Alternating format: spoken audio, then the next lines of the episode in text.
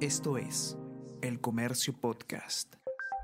Buenos días, soy Gladys Pereira, periodista del comercio, y estas son las cinco noticias más importantes de hoy, miércoles 22 de septiembre presiona a Maurtúa para que deje el gabinete. El jefe del gabinete, Guido Bellido, desautoriza al vicecanciller Luis Enrique Chávez respecto a la posición de Perú sobre Venezuela. Dijo que el funcionario y el ministro de Relaciones Exteriores, Oscar Maurtua, tienen las puertas abiertas. La Cancillería precisó que el Perú nunca ha roto relaciones diplomáticas con Venezuela y que actualmente las mismas se encuentran a nivel consular. No hay detalles de la cita del presidente Pedro Castillo con Nicolás Maduro ante la ONU ser responsable con la economía. El presidente Pedro Castillo aseguró ante la Asamblea General de las Naciones Unidas que su gobierno tendrá un manejo responsable de la macroeconomía, respetará la democracia y combatirá la discriminación contra las mujeres. En el último día de su primera gira internacional como jefe de Estado, también rechazó el terrorismo y aseguró que el país está comprometido con el derecho internacional. Analistas subrayan que para ser consecuente debe llevar sus palabras a políticas públicas concretas.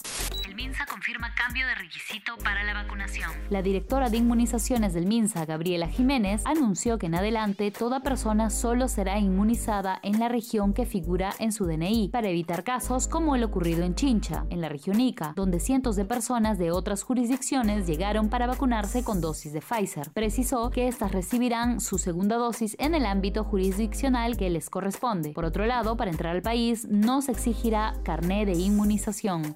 Nueva crisis migratoria estalla en Estados Unidos. El gobierno estadounidense ha expulsado en los últimos días a unos 6.000 de los 13.000 caribeños apostados en un campamento improvisado bajo el puente internacional con México. Se amparan en razones de salud, pero distintas voces, incluso de los demócratas, demandan acabar con políticas inhumanas.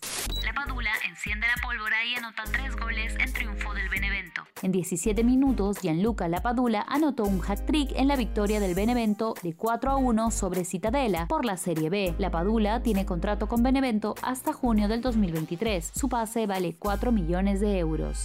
Y no te pierdas en unos minutos el podcast Tenemos que hablar con Ariana Lira, quien junto a Hernán Medrano, periodista de la sección nacional del comercio, hablarán sobre los requisitos para ingresar al Perú desde el extranjero.